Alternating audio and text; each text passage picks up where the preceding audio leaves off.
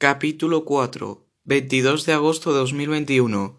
Han pasado cuatro días y siete horas desde el contagio. Sede de la organización de Soria Corp. Ubicación España, Galicia.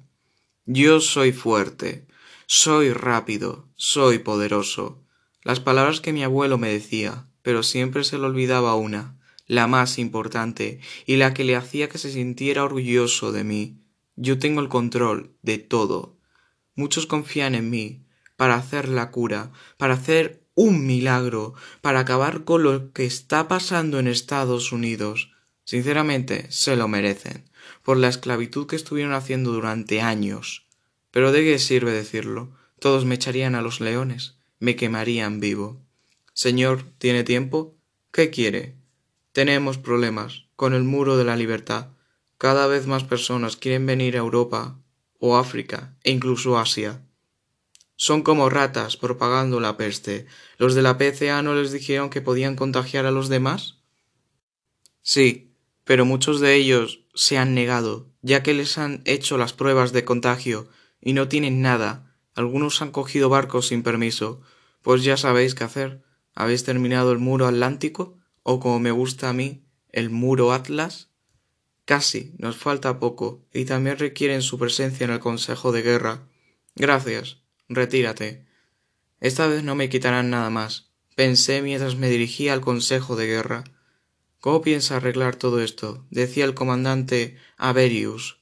Pues, señores, como decía mi abuelo, yo soy fuerte, soy rápido, soy poderoso, y yo tengo vuestra solución a todo.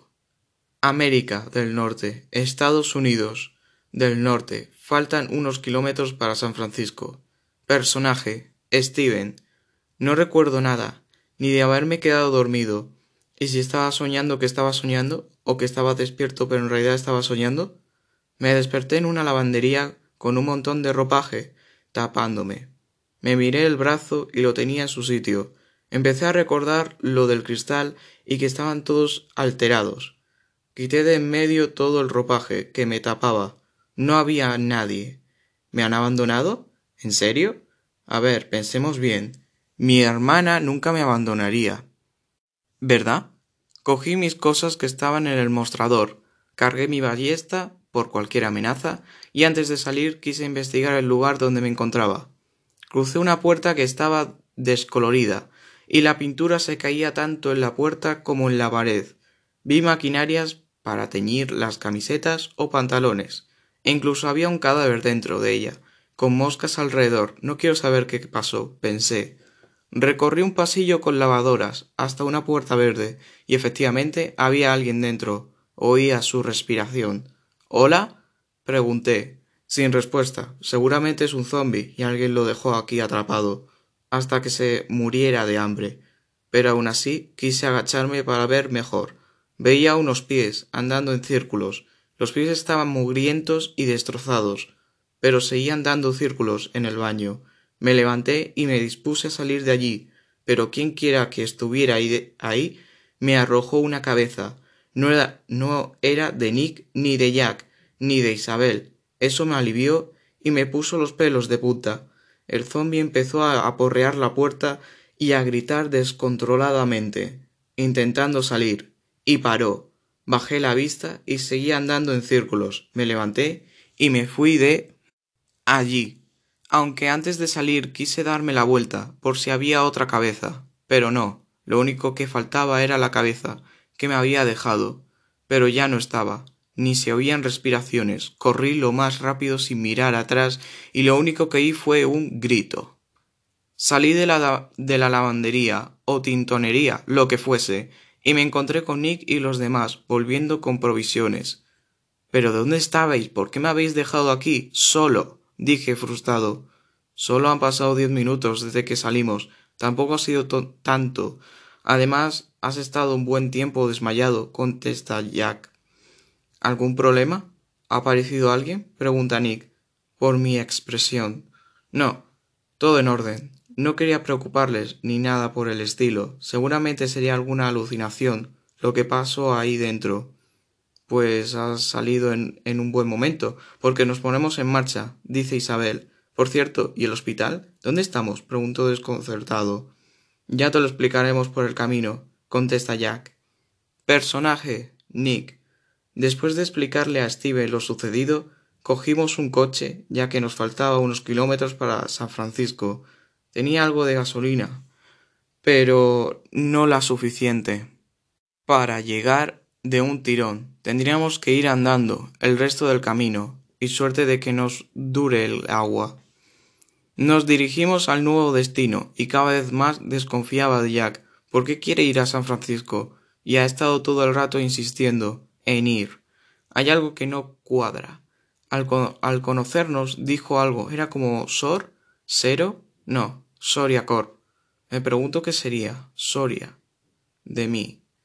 ¿Y si es un agente doble que va por mí? No, no tiene sentido. Lo que sé es que tiene que ver con esa. esa tablet. Está usándola mucho. ¿Cómo le dura tanto la batería? Le habrá cargado en algunos momentos, cuando estábamos despistados. Tengo que saber qué está pasando. Sede de la organización de Soria Corp. No podemos localizarle, señor. ¿Y esta vez qué ha pasado? Pensamos que era un error de nuestro satélite, pero no. Han quitado el GPS incorporado. Pasar al plan B, pero cállate. Me he gastado millones para que esto funcione, para que todo funcione, y esta vez el experimento saldrá adelante. No vamos a reiniciar, no. Otra vez no. Han matado a un acechador. ¿Cómo? Con un cóctel molotov. Qué idiotas. Se ha transformado esta en la segunda fase, ¿no? Sí. Pero los están rastreando. Déjalo así. Ya sabes, actúa con el plan B. ¿Entiendes? Sí. Gracias, señor. Personaje. Jack. Los de Soria no me han escrito nada. A veces tengo miedo de extraerme yo mismo la cápsula por si ese se dispara. Estoy al borde de la muerte. Si no es por lo que está pasando, es por la droga. Nos paramos en seco, de repente. ¿Qué pasa, Nick? pregunté. Nick se baja y fue hacia otro coche donde en el capo había un anciano. Yo también me bajé. ¿Necesita ayuda? pregunta Nick. Mira, muchacho, yo en mis tiempos tuneaba coches e incluso los explotaba. Ay, qué buenos tiempos. El anciano estaba jugando con unos cables hasta que el coche echó chispas.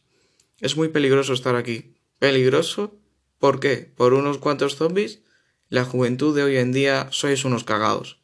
Paró un momento de lo que estaba haciendo y miró a Nick.